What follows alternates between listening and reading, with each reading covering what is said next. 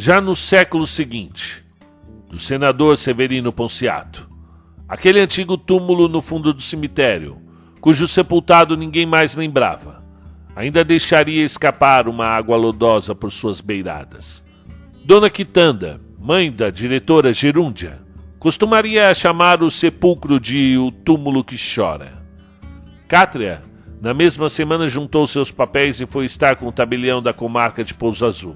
Este, ao ver o irônico comerciante atravessar os umbrais da repartição, assustou-se.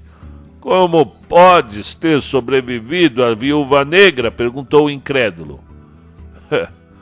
Eu sou muito devoto de Santa Maria Raquel, sorriu o mais novo milionário da região.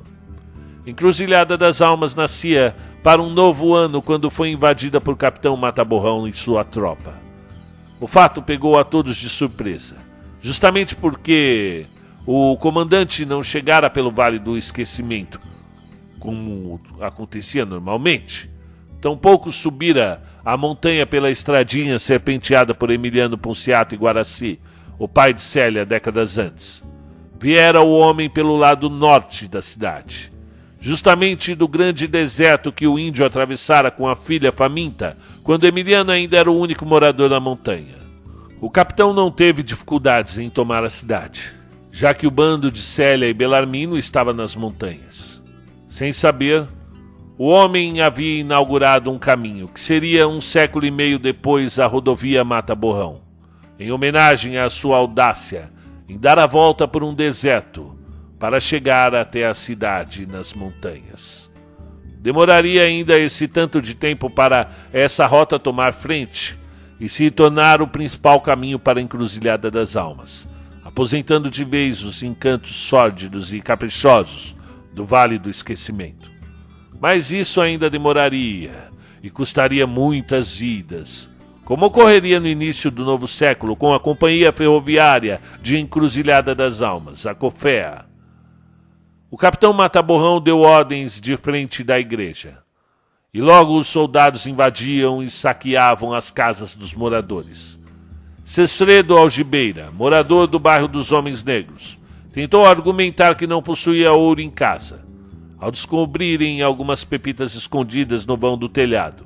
Trouxeram o homem para a Praça da Matriz e ali mesmo o executaram. Até o final do dia fizeram o mesmo com mais cinco encruzilhenses. Nas colinas, um morador que conseguiu se evadir avisou a capitã, que se viu numa situação delicada. Tinha ao todo doze homens, contra os mais de cinquenta de Mata Borrão. O fim da guerra estava chegando. Ou se entregava, ou morria numa última tentativa. Melhor é morrer que perder a esperança, disse Belarmino obstinado. E quem cuidará de Joaquim? questionou Célia assustada. A divina providência. Célia segurou seu ventre. Sabia que Belarmino era ateu. Vinha carregando na barriga o fruto de suas investidas amorosas por cima das pedras e barrancos com Belarmino peou sentia a necessidade de ter esse bebê e ver os seus dois filhos crescerem. Belarmino, por sua vez, saciada a sua fúria pela senhora que lhe tivera o norte, timidamente voltava a pensar na princesa Fabiola, a inocente moça que conversava com os animais.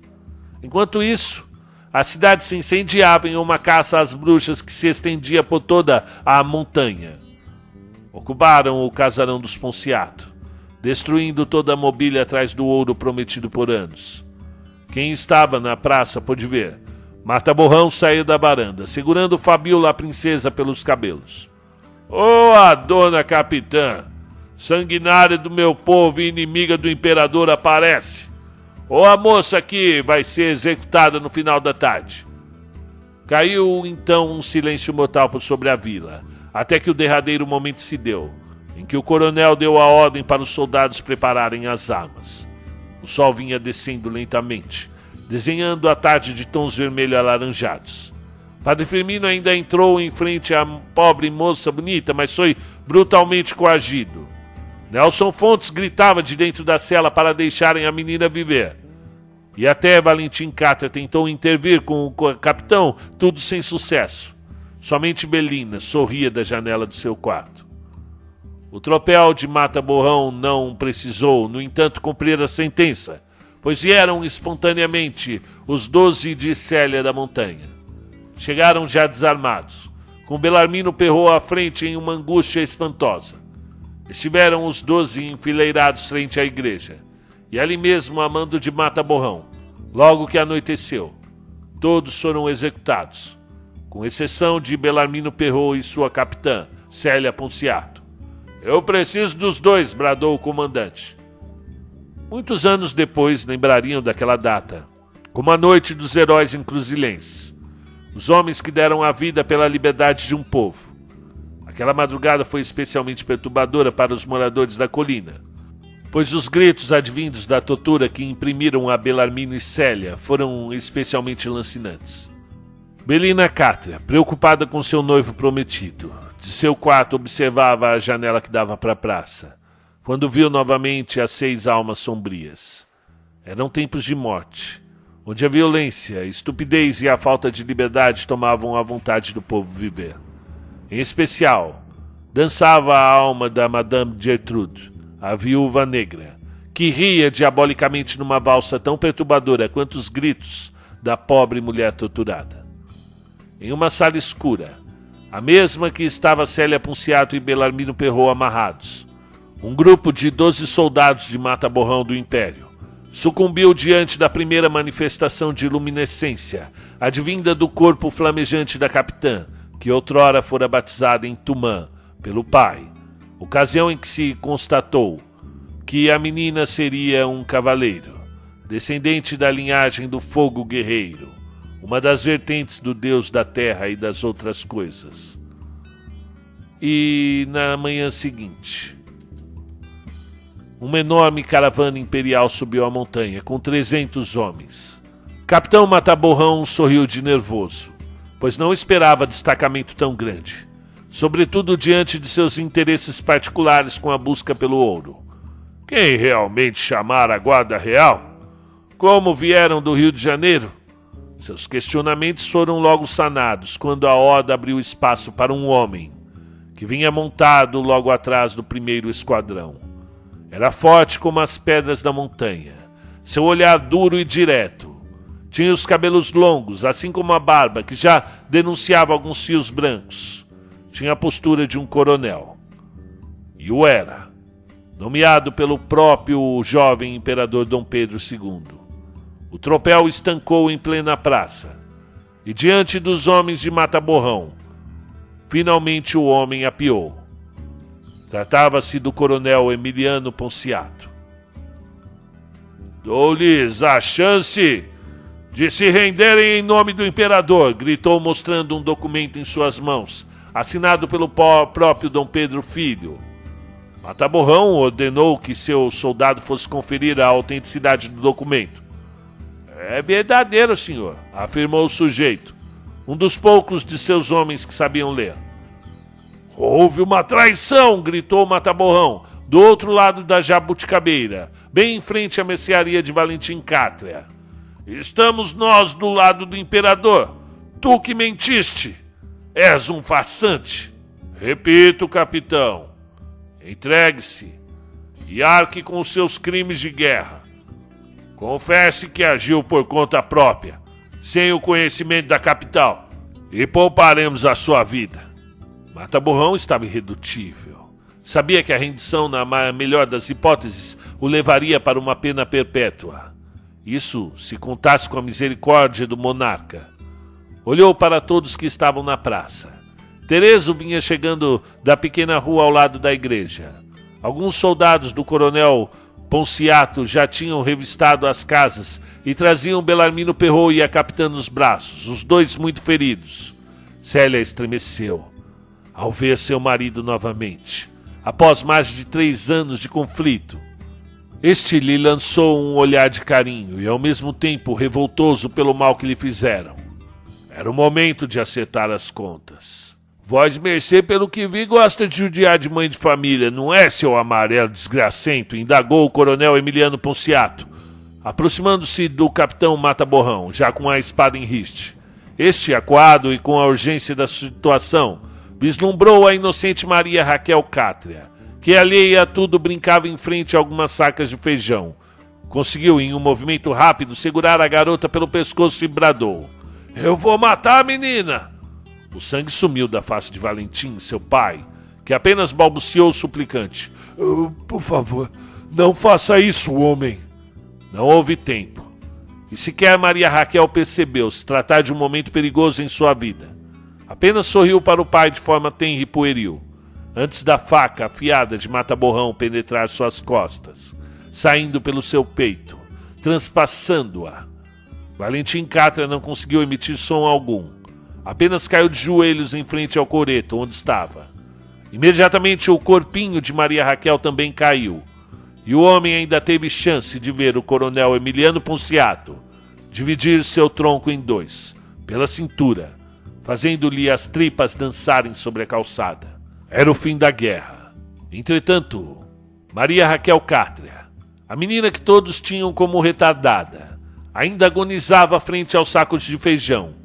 Seu pai, refeito do primeiro impacto, gritava junto ao seu corpinho, que o ensopava de sangue. Seus gritos de, dois, de dor eram sentidos por todos os demais presentes, que nada podiam fazer para salvar a menina. Nenhum deles ou quase nenhum. Tereso se aproximou. Diga agora, seu negro imundo! Veio vilipendiar em cima da minha dor?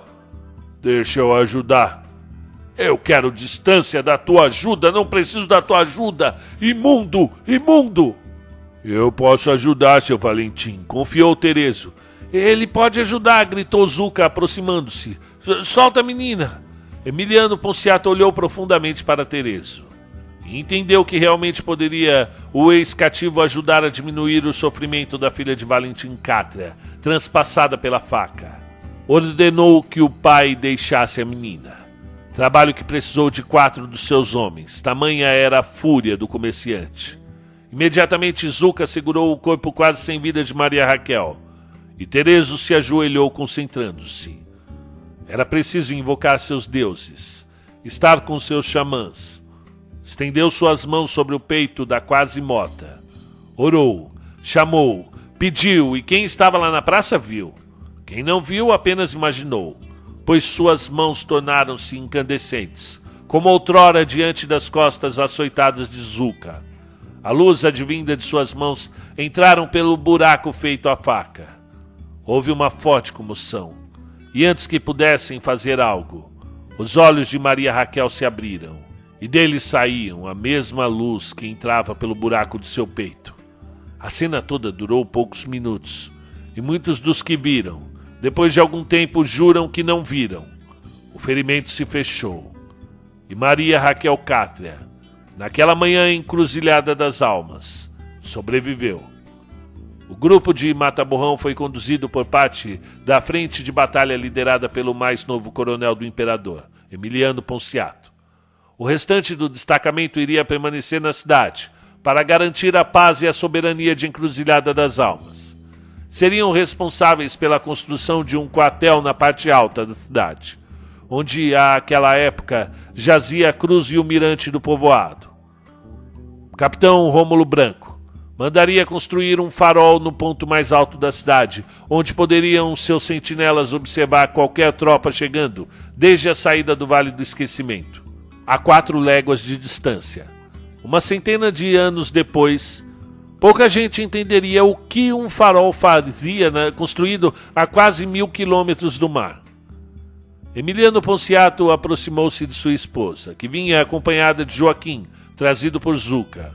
O coronel prefeito da cidade estava mais moreno, com as feições mais brutas e duras, e seus olhos continuavam distantes e inflexíveis.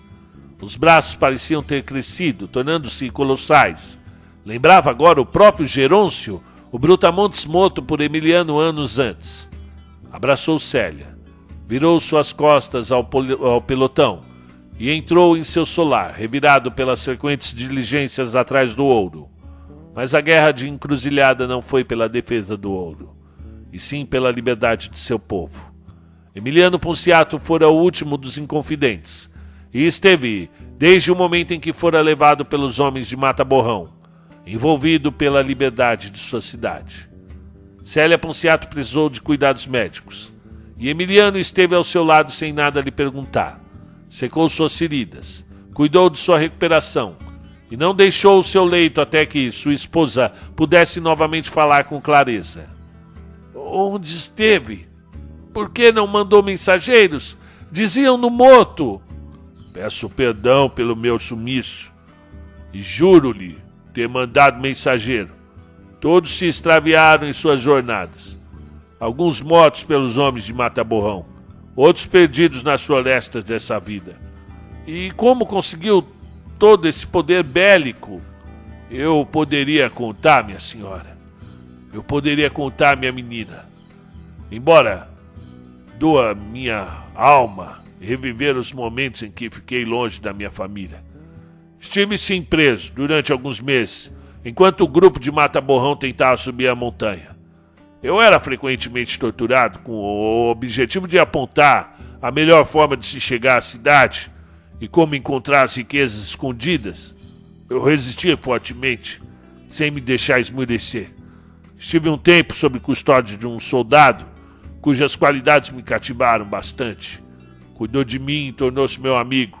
Estivemos nas últimas semanas em que estive em cárcere falando sobre nossas histórias. Em uma noite, porém, fui acordado no sobressalto por um vulto negro que abriu a jaula para que eu pudesse fugir. Eu soube depois que esse. que era esse o soldado que me ajudara. Fontes seguras de Cruzeiro, onde eu estive preso sob tortura, disseram-me logo que e como punição por me deixar escapar, o militar for incluído em uma das missões que subiria a montanha atrás de mim.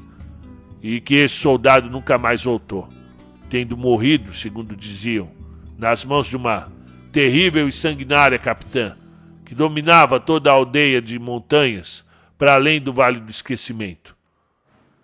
E quem seria esse soldado que lhe ajudou? perguntou pensativa enquanto tentava se levantar.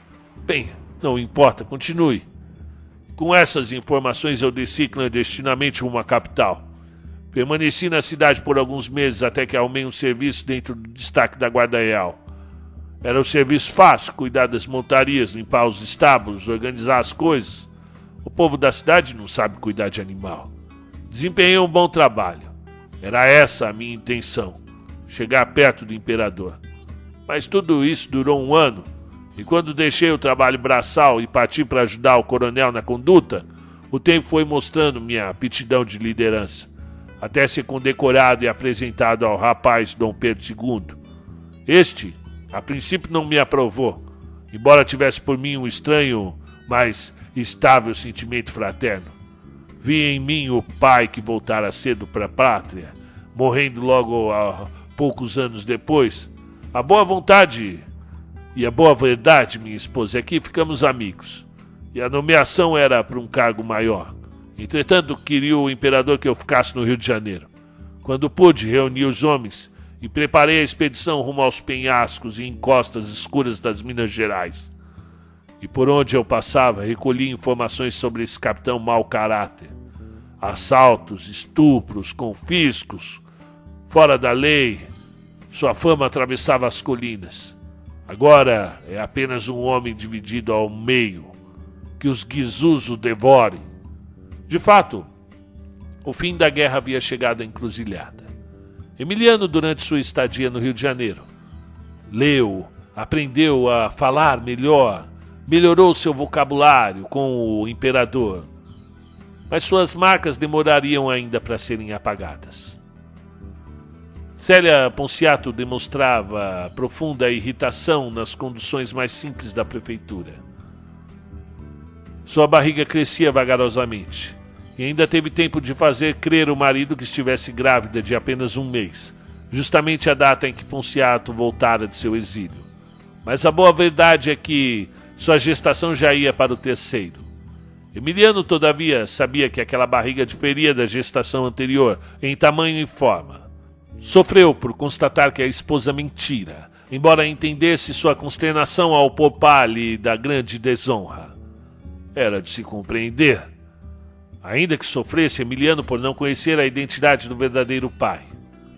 A tranquilidade aos poucos fora tomando as tardes na montanha, cujas cadeiras já se viam na calçada quando o sol descia do horizonte. As crianças voltaram a brincar na praça e Emiliano conseguiu finalmente dedicar-se ao trato de seu filho, Joaquim. Foram dias em que os dois passaram muito tempo juntos, subindo e descendo as trilhas das montanhas, pescando e caçando passarinhos. Somente colocaram Emiliano a par do prisioneiro quando ele cruzou com o padre Firmino certa tarde, quando retornava de uma de suas caçadas com o filho. O religioso tinha vinha com seus passos lentos e bengala firme. Vocês precisam resolver o caso do garoto. Que garoto? indagou o prefeito enquanto desembaraçava o anzol de sua vara. O seu prisioneiro, homem. O rapaz preso na cadeia e temos prisioneiros?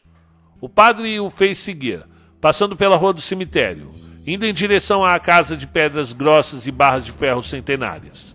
Montou, mostrou o sujeito a Emiliano, que por um momento sentiu a força de suas pernas falharem. O olhar de Nelson Fontes em retribuição foi calmo e fraterno. Os dois se abraçaram. Esse homem salvou minha vida e a vida dessa cidade, finalmente conclamou Emiliano Ponciato, voltando-se para o eclesiástico. Foi ele quem me soltou em Cruz Verde. Podem dar a liberdade a ele, ordenou. És um homem livre agora, disse olhando nos olhos de Nelson. Que vais fazer? Se me permites, amigo, disse o prisioneiro. Desejo permanecer nessa cidade. Ora, muito me surpreende, comentou Ponciato, coçando as barbas. Que fez tu para mudar de ideia? Da última vez que nos falamos, estavas para casar? Que houve? O clima da montanha, meu amigo. É mais inspirador. E a calma daqui nos faz desejar nunca mais sair dessa montanha. Ah, sei. Apaixonou-se por outro, então? provocou Emiliano, dando-lhe um tapinha nas costas. Não, caro amigo. Quem dera tivesse. Apaixonei-me antes disso por uma paisagem que vi nesses dois anos preso a essa janela. E realmente após a neblina da guerra, e agora com o apoio da monarquia, encruzilhada das almas saborearia momentos de paz e alegria. Os sonhos aos poucos foram subindo novamente a montanha, e o olhar ao horizonte se mostrava poético novamente. As meninas vestiam-se como na ocasião nas tardes de domingo à espera da missa das seis. Os jovens andavam às voltas, trotando com seus cavalos subindo e descendo do mirante à praça. Emiliano Ponciato achava graça e comentava com Belarmino em frente ao palacete do eterno jovem estudante. Olhe só! Como age o jovem em busca de rabo de saia! Dá voltas e voltas como um touro estátuo. É uma boa idade, admitiu Belarmino. Há de se convir que são os melhores anos para se apaixonar. Sei bem. Pena que o tempo passa tão veloz. Parece até o rio das almas a descer por essa encosta. É, teve um amigo alguma história de amor a contar da juventude? Indagou o rapaz debruçando-se sobre a rede, ainda observando o brincar dos mais jovens na praça. Ah, Belarmino. Foi há muitos anos. Eu posso conferir-lhe que essa cidade só existe porque o malfadado caso se deu. E foste atrás dela posteriormente? Absolutamente. Eu não pude. As circunstâncias que se deram, os fatos não permitiram. Eu jurei por mim e por ela nunca mais procurá-la. Belarmino pensou amargamente em Célia e o seu filho crescendo no ventre. Por um momento permaneceu pensativo até que finalmente disparou. Fez tanto mal assim a ela, eu digo, para recusar-se a procurá-la? Eu não pude salvá-la, Belarmino, confessou Ponciato melancolicamente. Deixei-a com sua sina maldita e fugi. Eu não tive coragem de pagar para ver. E agora, tudo o que restam são recordações. E como lidar com isso? questionou o cientista, pensando em si mesmo e sua relação inacabada com a capitã e esposa do amigo. O tempo, rapaz. O tempo leva.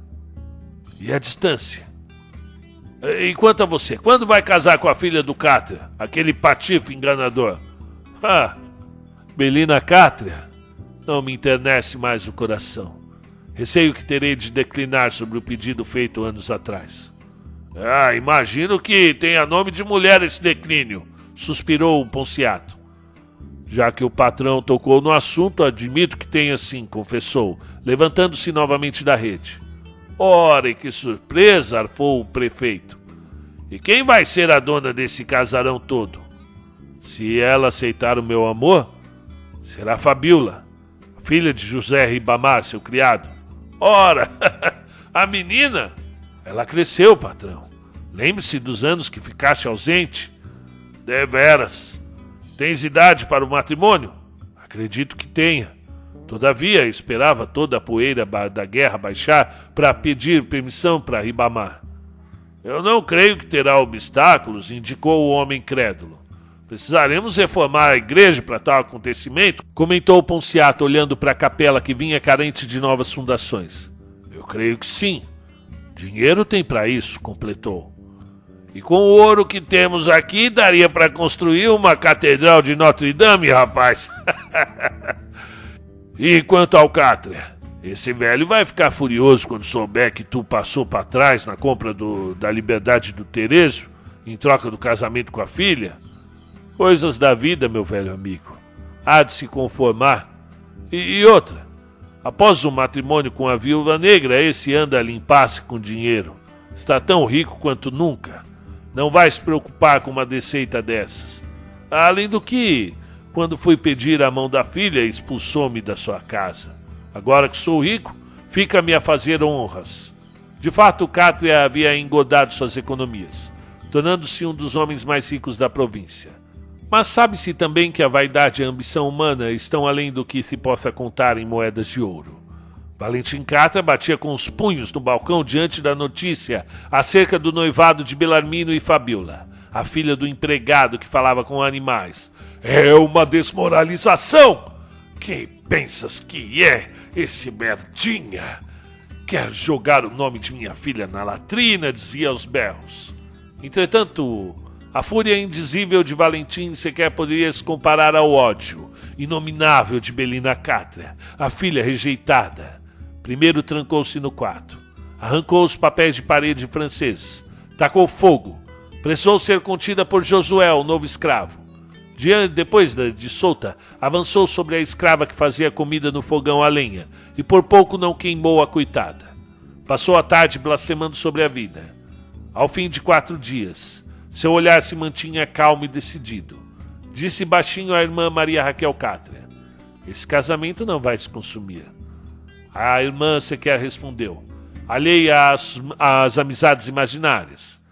Já nessas épocas, Maria Raquel recebia visitas de seres invisíveis, crianças, homens e mulheres, esses últimos com menos frequência. A moça passava o dia correndo atrás de Penélope, sua amiga invisível, que sempre lhe pregava uma peça, fazendo a menina correr pela casa como quem o faz atrás de um irmãozinho que escondeu as bonecas. O pai olhava penalizado, mas com carinho.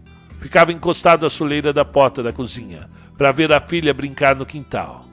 E ela ria, divertia-se num balé imaginário, conversava com várias pessoas ao mesmo tempo, sempre sozinha, sempre em volta do pé de manga.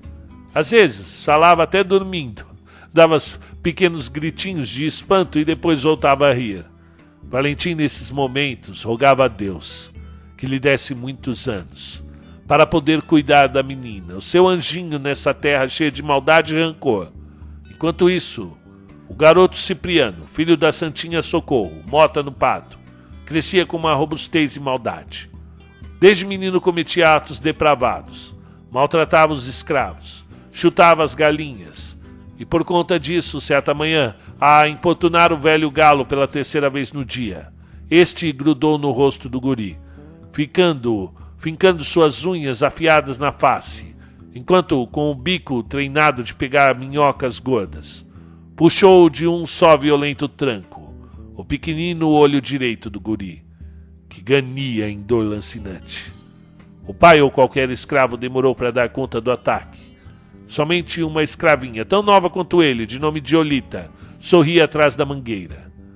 O garoto desesperado gritava, na esperança de que a menina fosse buscar ajuda, mas esta permanecia hipnotizada pela cena.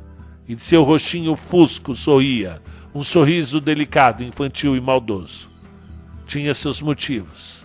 Entre as maldades que o garoto lhe impingia, numeravam-se atos como queimar o cabelo da menina até sair sangue do seu couro, montar-lhe cavalinho por uma tarde inteira até esfolar o seu joelho, degolar um pintinho que a menina ganhara de seu Valentim. Tudo fazia para humilhá-la. O menino ficou apenas com a visão do olho esquerdo. O galo foi para a panela no dia seguinte.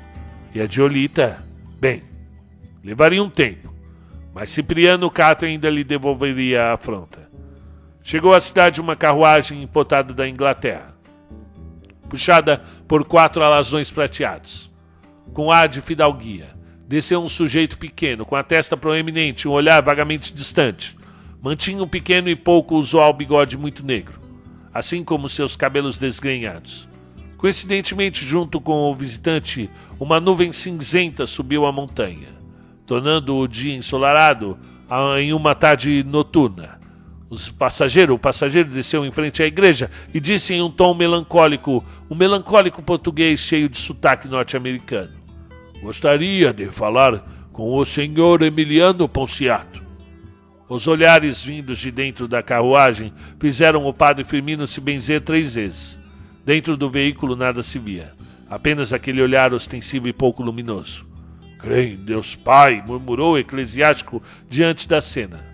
As crianças curiosas e alguns moradores desocupados chegavam à praça e por ali ficavam. Queriam saber o que o forasteiro viera fazer no fim do mundo daqueles.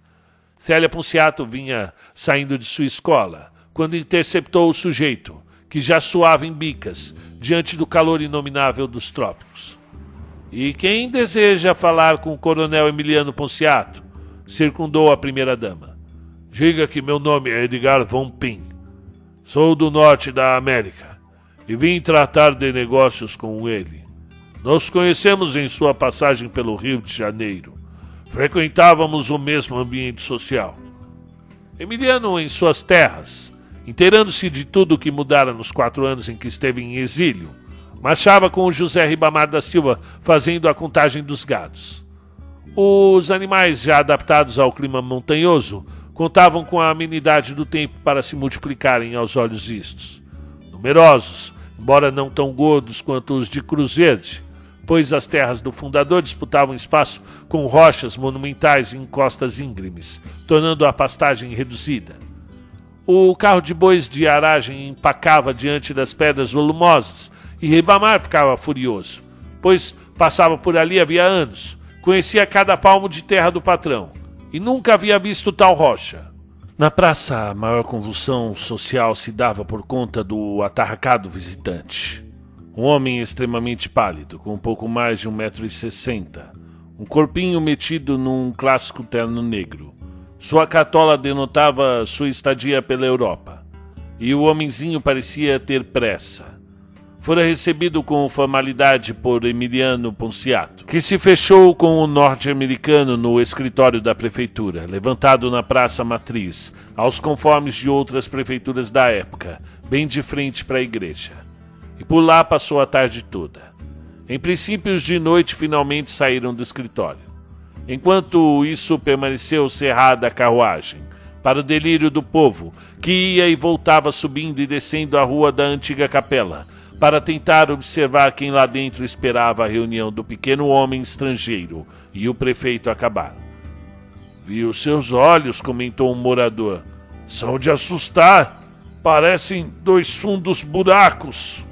Que nada, esbravejou o outro. Parecia gente morta. Pois para mim pareciam olhos de gato, pois brilhavam no escuro, abreviou um terceiro, mascando palha. Gato é claro que não era, sentenciou um quarto homem chegando. Todos sabem que não existem gatos em Encruzilhada das Almas. Não existia, tornou o terceiro calmamente, pois o que eu vi lá dentro da carruagem foi exatamente um gato. Realmente, com tantos anos de encruzilhada, não tinha nenhum gato na cidade. Sozinhos não vieram nem chegavam.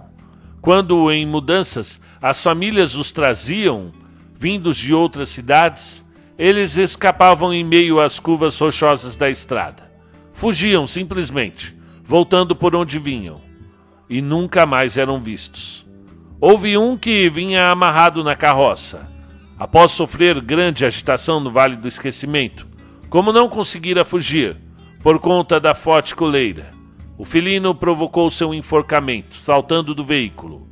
A aquele pedaço malfadado deram o nome de curva do gato suicida.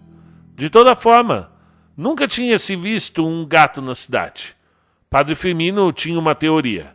Dizia que os guizus espantavam os felinos. Essas tartarugas pré-históricas monstruosas devem comer todos esses gatos, repetia sempre que alguém levantava a questão. Mas aqueles olhos de gato são diferentes anunciou o sujeito de nome Bernard, com um pedaço de palha ainda na boca. E como pode ser diferente? satirizou o segundo peão que por ali gastava a hora. Eram enormes, como os de gente. Edgar von Pin saiu da sala como quem estivesse bem satisfeito. O prefeito o cumprimentou com dois tapinhas nas costas e o pequeno homem adentrou a carruagem. O veículo deu meia volta na praça e desceu novamente a montanha, parando em frente ao Hotel Santa Maria Raquel, de Valentim Cátria. O empreendimento na época carecia de hóspedes. Ainda alguns curiosos, principalmente crianças, desceram atrás da barca negra e dourada. Mas esta parou atrás do hotel, por onde desceu o homenzinho e sua companheira misteriosa. Mas esta parte ninguém viu. O que o homem tratou com o prefeito? perguntavam as vozes ensandecidas por novidade. De certo que foi coisa grande. Não viu o trabalho, o tamanho da comitiva do sujeito? respondiam as mesmas vozes. O fato é que Edgar von Pin, americano que vivia anteriormente na Alemanha, viera para a terra tupiniquim com um empreendimento na cabeça. Trancara-se na sala municipal com Emiliano a fim de comprar um terreno em Encruzilhada das Almas. O que instigou a curiosidade de Ponciato foi a localidade da compra. Eu quero as terras do norte do Vale do Esquecimento. Mas, senhor, acima desse vale só temos terras acidentadas, rochosas, pouco frutíferas. Por estar à beira e à sombra da parte mais íngreme da montanha, não bate sol em suas terras, nem de manhã nem de tarde. É um lugar morto. Um lugar morto. Ficou repetindo o homenzinho, com a pena na mão. Veja, caro colega, disse em seu bom português. Tenho projetos que viver sem ser incomodado. Preciso de tempo para escrita, além de que trago comigo minha irmã. E, e há muito que não se sente bem. Ela deseja um local distante e silencioso para findar sua jornada. Se quer o canto dos pássaros lhe fará bem. Vejo estudando relatos sobre esse canto da província. Foi uma coincidência formidável te encontrar aqui, visto que fomos conhecidos na presença do imperador. Ponciato suspirou por alguns segundos. Olhou novamente a fronte pálida de seu visitante e finalmente consentiu. Bom, se o que queres é descanso sepulcral, aquele pedaço de umbral lhe fará bem. Ali nem passarinho faz ninho. O dinheiro em dólar encheu os cofres da prefeitura, que mandou fazer um novo calçamento para suas estreitas ruas e ladeiras. A cidade vivia o seu auge econômico e diariamente instalavam-se novas famílias no povoado, que já se apresentava com contornos novos na baixa encruzilhada, indo em direção ao hotel Santa Maria Raquel Cátria, um velho minerador que tinha fama de alquimista, de nome Participio Pitomba, levantou um pequeno cômodo, pintou com as cores de uma noite estrelada e colocou uma placa na porta: Bar dos Místicos. Valentim Cátria não concordou com o pequeno empreendimento. Tentou obstruir a sua edificação. Buscou apoio na prefeitura e não obteve sucesso foi à igreja dizendo tratar-se o bar de uma construção do capeta. Padre Firmino apenas se resignou, dizendo não ser a lei. Cátria ficou possesso, mas no fim abrandou. ocupando-se de cuidar dos hóspedes, em especial do americano Edgar Von Pin e de sua irmã, que sequer o dono do hotel tinha conhecido, pois passara pelo corredor às escuras e do quarto não mais saiu nas semanas seguintes. A estalajadeira entrava para fazer a limpeza mediante aviso prévio, quando a dama fechava-se na sala de banho, enquanto a serviçal dedicava-se rapidamente a deixar o quarto em ordem. Na rua, Mr. Edgar, a princípio pouco deixava o hotel. Entretanto, com a formação de um carteado noturno no Místicos, começou a frequentar as rodas intermináveis de baralho, logo mostrando suas duas grandes paixões, o álcool e os jogos. Aos poucos amigos que fizera, confidenciara tensionar a construção de um castelo pelas terras escuras compradas. Entretanto, para tal empreendimento mandara trazer mão de obra da capital imperial. Desenhara ele mesmo as dependências do futuro forte, com um extenso subsolo, acoplado a diversas salas que serviriam, deveriam seguir um corredor conforme ele mesmo contemplava em seus devaneios alcoólicos. E assim começou com pelo menos uma centena de homens a trabalhar na fortificação, que viria a ficar pronta na mesma época da inauguração da nova igreja de Encruzilhada, financiada por Belarmino Perrou e imaginada para o seu casamento com Fabiola, a princesa. A antiga capela preparava-se para ser demolida aos mandos do já não tão jovem Perrou, que apesar de não ser religioso, como dizia, comprometera-se em mandar edificar uma catedral no lugar da antiga capela, levantada por Guaraci e Emiliano muitos anos antes. Serviria a igreja como um dos maiores símbolos dos tempos áureos de Encruzilhada das Almas, quando o ouro brotava da terra e atraía gente de todos os cantos.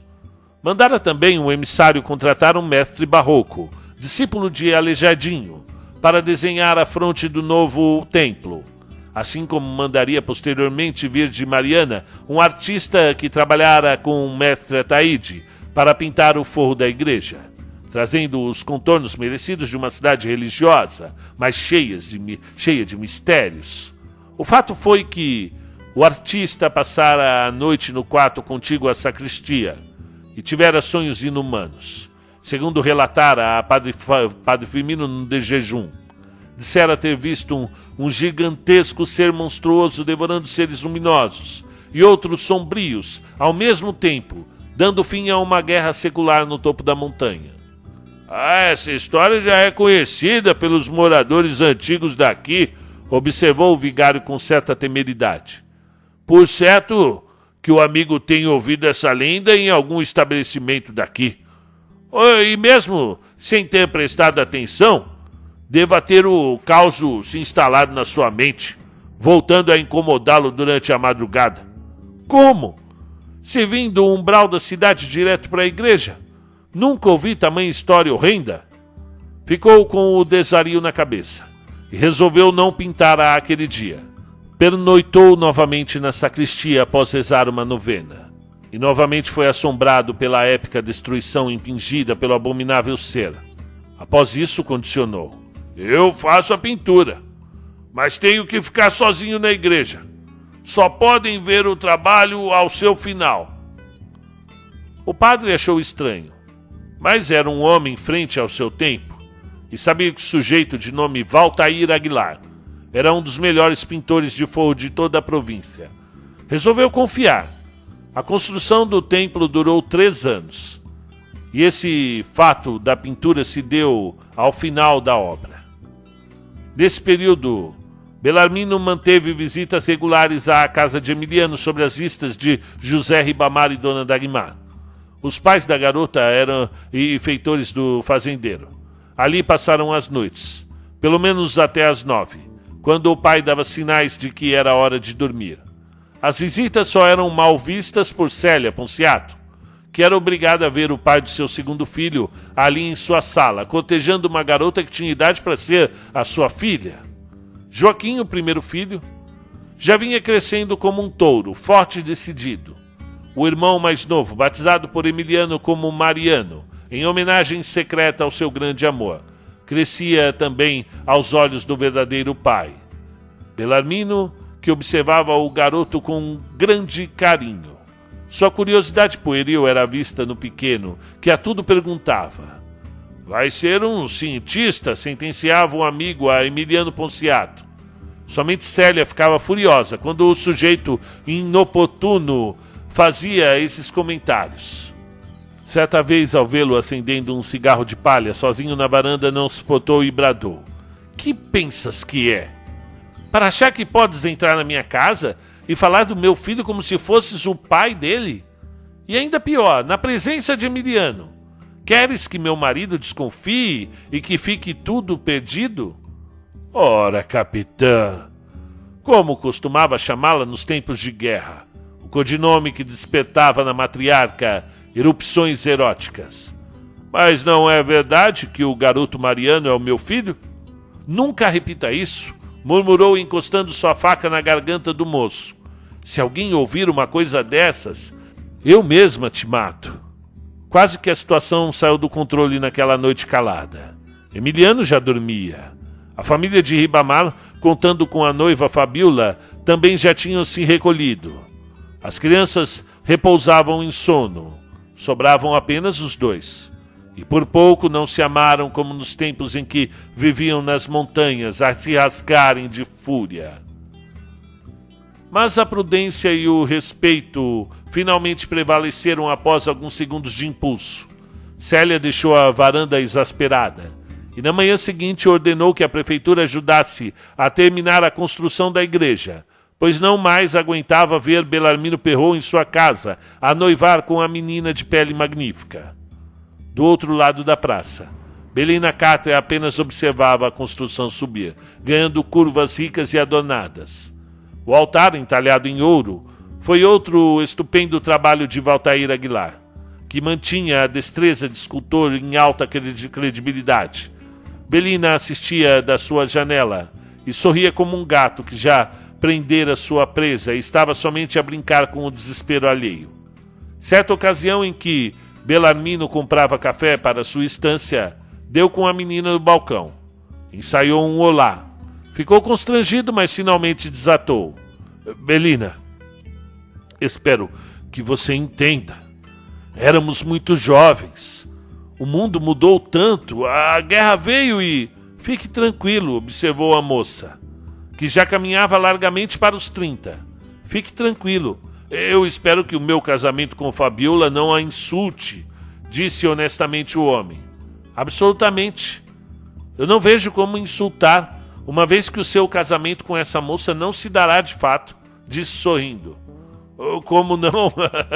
se a construção da igreja já vem avançada, é, falta apenas o sino e, e a pintura do forro, além dos bancos de madeira. Tão certa estou de que esse casamento não ocorrerá que te aconselho nem se ocupar de mandar fazer suas roupas, sentenciou. Belarmino Perrou deixou a venda assustado. Belina ficou olhando o seu antigo amor atravessar novamente a praça, até que sumisse dentro do seu solar. Cipriano Catra, meio-irmão de Belina, filho de Santinha, morta no seu nascimento, vinha chegando por perto. O tempo não aplacava seu temperamento bélico e maldoso. Já um menino continuava a fazer peraltices que fugiam da normalidade de um garoto do campo deliciava-se com suas pequenas ruindades. Aprendia com a irmã mais velha a arte de tratar mal os terceiros.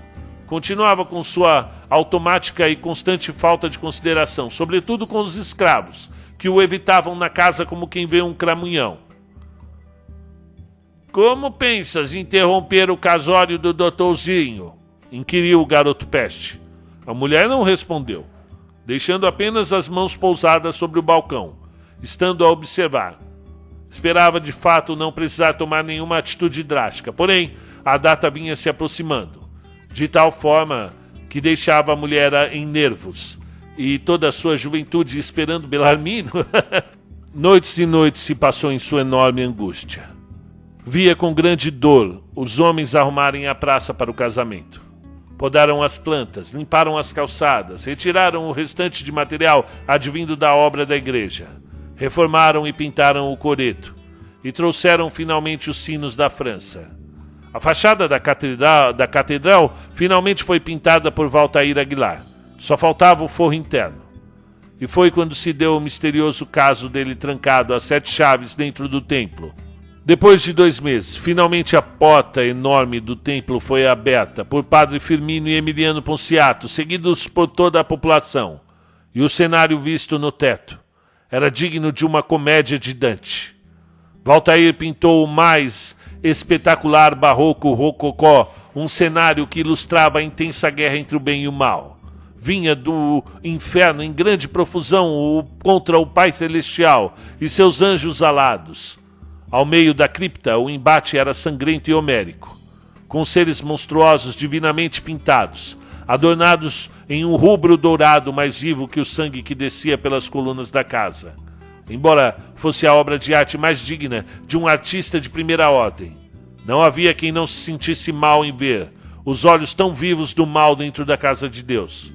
Ficaram todos muito admirados, embora assustados. Firmino, que muito estudara e que, apesar de viver pelo menos um século à sua frente, sentiu-se constrangido diante da hedionda pintura, maravilhosa, magnífica, fabulosa, porém hedionda. Emiliano Ponciato não possuía cultura. Comentou com Célia entre sussurros: Que grande bosta de vaca! Rechaçou-se a pintura horripilante. A população quase expulsou Valtair Aguilar de encruzilhada. O pintor foi embora sobre uma chuva de vaias agressivas. Diziam tratar-se de uma blasfêmia, uma falta de respeito com a fé do povo. O pintor, em sua defesa, disse que a obra resgatava as origens da montanha bélica, que sonhara com esse desenho por dias e semanas seguidas desde que pisara em solo encruzilhense. Foi embora nervoso e decidiu se vingar. Quando ultrapassou o Vale do Esquecimento, fez questão de pintar uma placa de orientação, fincada na beira da estrada com os dizeres em letras artísticas: Encruzilhada das Almas, lugar de sonhos dantescos. O povo, quando viu, achou graça, e por não encontrarem sentido algum para a palavra dantesco, acharam que poderia ser um elogio e a placa ficou. E se tornou famosa. Permaneceu ainda como orientação por muitos e muitos anos, até a estrada de Capitão Mata Borrão ser inaugurada.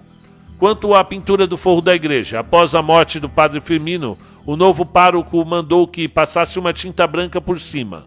Somente depois de um século, estudiosos e funcionários do Instituto do Patrimônio Histórico e Artístico Nacional, o IFAM, descobriram por meio de documentos antigos a documentação de um trabalho feito pelo mestre Valtair Aguilhar em Encruzilhada.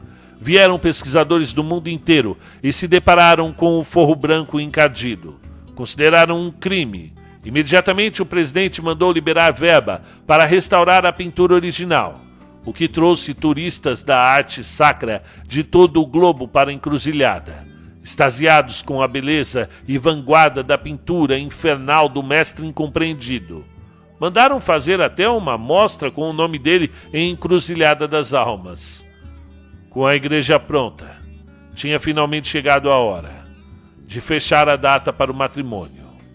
E Fabiola, a princesa, em sua inocência e delicadeza, tivera dias de deslumbramento diante da escolha dos vestidos, padrinhos, ornamentos. Deliciava-se com os preparativos. Passava o dia atendendo artesãos, alfaiates, costureiras e tecelões. Ao fim da tarde, corria para a fazenda para contar tudo para as vacas, para os bois, para os cabritos e para as galinhas. Não, não autorizou que nenhum animal de Emiliano Ponciato fosse morto para sua celebração. Tivera o noivo de mandar vir carne de Cruz Verde. Um grande aparato foi se formando naquela tarde amena de setembro, quando os ipês doíam de amarelo e os pássaros cantavam mais felizes para que o novo o povo pudesse ver entrando na praça diante de uma carruagem aberta. A mais bela noiva que encruzilhada já vira, Fabiola, era radiante em sua beleza, bela como uma paisagem vista da montanha. Seu olhar denotava as mais lindas pedras preciosas e novamente Belarmino, ao vê-la descer do carro auxiliada por José Ribamar. Sentiu-se o homem mais feliz dos homens. A cerimônia foi tão bem preparada que todos estavam presentes. Todos menos um, Tereso. Havia dias estava na estância que Emiliano comprara em Cruzete, quando resgatou seu antigo cavalo do juiz de direito e de arrebate comprou uma pequena boiada que iria criar e vender para Belo Horizonte. Confiava em Tereso, que cuidava das terras cruzverdinas, e ficara evidentemente triste por não poder comparecer à festa do ano. A multidão abriu espaço para que a noiva passasse pela praça, em um cordão humano que fazia sua beleza tornar-se ainda maior. Estava Fabiola quase a alcançar a catedral onde seu noivo a esperava, quando no meio da multidão, uma mulher vestida de negro saiu abrindo o braço esquerdo em um sinal de abraço inoportuno. Fabiola, em sua bondade e inocência, aceitou o inusitado afago da dama, que lhe incutiu uma enorme faca que trazia, camuflada na mão direita. A noiva sentiu uma queimação enorme tomar-lhe conta da barriga. Viu firme nos olhos da dama. Voltou a olhar para o chão e só então se deu conta que o ventre deixara o seu interior para derramar-se no chão. Novamente olhou apavorada para a dama, antes de tombar em meio ao lago rubro de seu próprio sangue.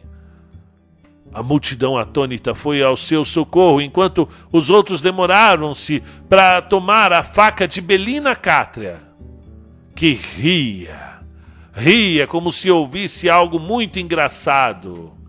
Belarmino perrou que estava na mais alta escalada da felicidade, tombou no precipício do terror, ao ver sua amada morrendo à sua frente. Todos em enorme pavor. Somente o garotinho Cipriano Cátria sorria ao perceber que os seres humanos eram como porcos ao serem abertos.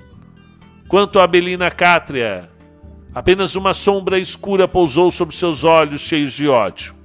Por um momento segurou na árvore, onde anos sua mãe, Maurina Cátria, findara sua existência, enforcando-se. Mas logo a população em fúria a segurou, tratando de submetê-la à corda que um sujeito mais afoito vinha trazendo. Era para amarrar suas mãos. Mas no calor do momento, movida pelo sentimento de manada enfurecida, a corda foi parar no seu pescoço. Uma outra senhora, já vinha jogando a outra ponta pelo forte galho da jabuticabeira, enquanto um outro sujeito já pegava do outro lado. Nesse momento, um estampido foi ouvido vindo da mercearia. Era Valentim Cátria, atirando com sua espingarda para o alto, tentando desesperadamente afastar a multidão de sua filha. Larga ela! Larga ela, seus desgraçados! Eu mato vocês! Solta ela! Vinha esbaforido o pai desesperado. A multidão que a princípio se afastara começou a reagir e avançar sobre o mercador. Tão logo conseguiram desarmá-lo, inflamando ainda mais o público, que já levantava Belina no chão pelo pescoço. Içada, a mulher sentia sua vida se esvaindo, enquanto as pessoas gritavam coisas horrendas para ela. Os ponciatos permaneciam com a noiva tentando reanimá-la. Seu José Ribamar da Silva junto com Dona Dagmar, viam a beleza de sua única filha sumir numa imagem fúnebre diante da igreja. O cal se espelhava nos olhos do pequeno Cipriano Cátria, que antes sorria perante o crime, entretanto agora, diante de sua mestra e irmã sendo enforcada como um animal sem valor, nutriu-se de estranho e infinito ódio pelo povo de Encruzilhada das Almas. Muitos anos mais tarde, o capitão Cipriano Cátria, ainda se alimentaria desse imenso ódio, denso e amargo pelo povo da montanha. Belina jazia quase sem vida, emborcando o fio da existência, quando um cavaleiro montado atravessou o enxame de gente, com a espada na mão, para finalmente rendê-la da morte, iminente, com um golpe rápido, cortou a corda que e segurou o corpo esguio da criminosa Olhou em volta com o dorso da mulher atravessado em cima do alazão.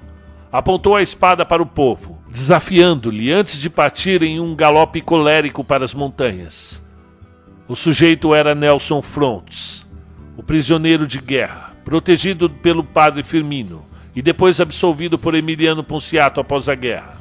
Tentaram acalmá-lo, mas o cavaleiro se perdeu entre as montanhas com a vilã desfalecida. Belarmino, diante de sua amada, apenas gritava: Cadê o Terezo? Busca o Terezo! O ex-cativo estava em Cruzete. Levaria ao menos dois dias para trazê-lo.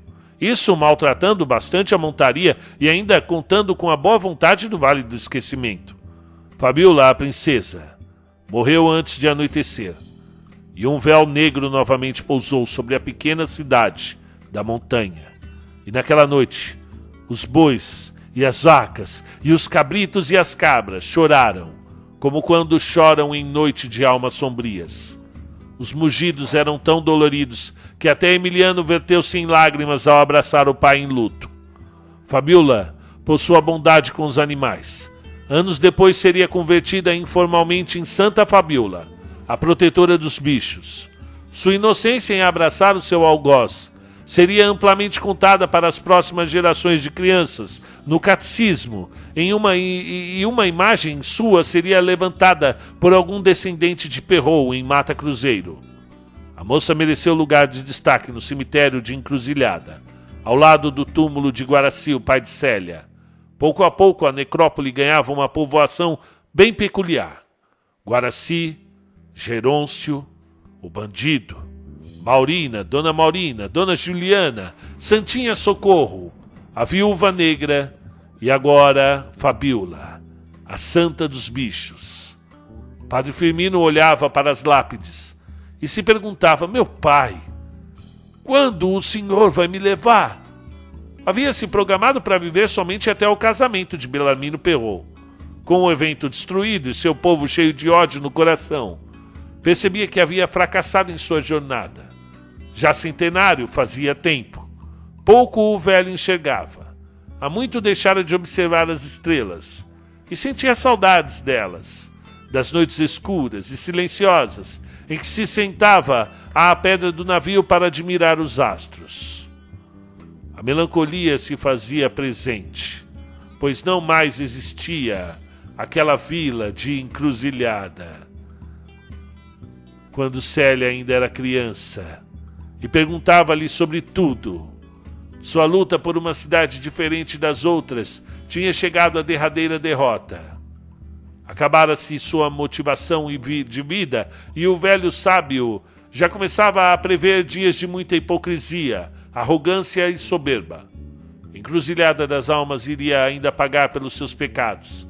E, infelizmente, começavam a multiplicar-se pela montanha. As más línguas falavam, as ladeiras íngremes e tortuosas ganhavam ouvidos às madrugadas. Pouco ou nada se fazia sem que os olhares inquiridores pousassem sobre o ser humano que ousasse amar ou ser amado. Padre Firmino morreu dormindo, poucos dias depois. Dona Célia Ponciato encarregou-se do corpo, do velório e do enterro. Foi o mais triste para a família, junto, é claro, com o de Fabiola, a princesa. Em especial para Célia, que recordara seus tempos de menina, quando o clérigo portou-se como pai, aconselhando, educando, mostrando os ensinamentos de Deus para ela. Mandou erigir um verdadeiro mausoléu imponente e decretou luto oficial de sete dias. Vestiu-se de preto e fechou-se em sua casa com as crianças. A princípio, o sentimento guiara sua decisão em usar vestes negras pela perda do pai de coração, mas com o tempo foi se acostumando ao enclausulamento a ponto de abandonar as atividades na prefeitura e da escola para afundar-se nas mágoas de seus lençóis. Ninguém poderia imaginar que a prefeita, a capitã, a guerreira de Tumã, iria findar-se por um amor partido. Um ajudante de guerra que for embora cravado por um outro amor dilacerado. Chorou muito, e por muitos anos a senhora Ponciato, sem nunca admitir o motivo a ninguém, seus filhos cresceriam ainda com a imagem imaculada da mãe no quarto, acendendo velas, fazendo suas orações, sempre reluta, sempre de preto. Emiliano, a princípio, entendeu a obstinação da esposa no enclausulamento. Entretanto, com o passar dos meses, preferiu acreditar que ela tivesse simplesmente desistido da vida, sem algum motivo específico. Nessas épocas lembrou como Célia era quando criança, quieta e melancólica. Chegou a lhe trazer presentes, fazer-lhe agrados e até lhe propor uma viagem para ver o mar conforme ela tinha manifestado desejo. Por fim, com a recusa absoluta de sua esposa, entendeu que seria melhor respeitá-la em sua solidão imposta. Transferiu suas coisas para o quarto de hóspedes e não mais tiveram vida de casal depois disso. Ponciato sentiu-se mais do que nunca cansado e solitário. Olhava para a prefeitura sem vontades. Era hora de passar o poder a quem fosse de confiança. Mas quem poderia tomar conta de sua cidade se não fosse ele mesmo? Delegado Rufino Quaresma chegou numa manhã de sol na montanha. Suava em bicas, vermelho em pele e pelos. O irlandês protuberante carecia de limites para sua corpulência. Entretanto, sua massa corpórea traduzia-se em obstinação profissional. Apresentou-se com seu destacamento de dois soldados imperiais diante do prefeito Emiliano Ponciato e com toda a formalidade fez apresentações em um português bem falado, e mostrou-lhe a carta de, do governador da província, com orientações sobre como o trabalho do homem da lei se daria no município. Mas o nosso povo é pacífico, retorquiu o prefeito com severidade. Eu não acredito que precisamos de policiais aqui em das Almas. Com o devido respeito, Excelência, respondeu muito sério o senhor Rufino. Constam aqui um assassinato em praça pública uma guerra que durou cinco anos, alguns suicídios sem investigação e uma assassina foragida. Essa cidade não me parece tão grande para ter uma ficha policial tão cheia. É que foram tempos difíceis, seu delegado, constatou Emiliano. Mas acredito que vossa autoridade vai encontrar descanso nessa montanha. Aqui ninguém mais vai morrer sem eu mandar. Pois tomara, seu prefeito. Tomara instauraram um inquérito para identificar o paradeiro de Belina Cátria. Fizeram algumas buscas nas encostas e acabaram encontrando o ex-soldado Nelson Fontes, vindo com uma cesta de frutas por uma das trilhas antigas da guerra. Levaram o homem à presença do delegado, que arfava atrás de uma mesa de madeira, sofrendo com o calor. Então, Vossa Senhoria achou que poderia retirar a criminosa da cena do crime e sair ileso dos rigores da lei? Perguntou enquanto se abanava. Por que fizeste isso? Eu deveria fazer. Estava em andamento um assassinato coletivo. Senti que deveria agir, retorquiu o fugitivo, que tinha um soldado em cada lado segurando. A moça não responderia pelo seu crime, pois morreria antes, sem julgamento, sem direito à defesa. E que fim tiveste a mulher? inquiriu o senhor Rufino Quaresma. Nós deixamos a cidade, rumo às montanhas. Ela estava ainda muito ferida, sobretudo no pescoço por conta da corda. Demorou uns dias para se recuperar. Pensei até que fosse morrer, o tamanho era o seu crítico estado. Entretanto, deu-se um fato inusitado, delegado, confessou o antigo soldado. Um, um homem surgiu como assim um homem? Eu não sei. Um homem barbado, magro, com os olhos muito vivos. É, talvez um nômade. Ora, e quem é esse homem? Eu não sei. Mas ele queria levar Belina Cátria, respondeu desconsolado Nelson. E você deixou? É claro que não. Mas ela acordou no meio do entrave e parece que reconheceu a, aquele ser estranho ele vestia peles de animais e botava um grande cajado em sua mão. E decidiu ir com ele. Eu não pude fazer nada, prosseguiu o prisioneiro. Pereira! gritou o delegado com sua barba avermelhada ao capial que espantava moscas na entrada da delegacia. Mande continuar as buscas. Procure esse selvagem e traga-o na minha frente o mais breve. E quanto a você, Disseram-me que gosta das instalações carcerárias dessa cidade. Vai ficar conosco por mais um tempo. As alvoradas em encruzilhada continuavam lindas naquela manhã. os jardins da praça principal muito bem cuidados, atraindo canários do reino, beija-flores e até araras azuis, que tornavam a paisagem ainda mais bela e colorida. O canto dos pássaros provocava um alvoroço entre as crianças, que brincavam felizes em torno do novo chafariz.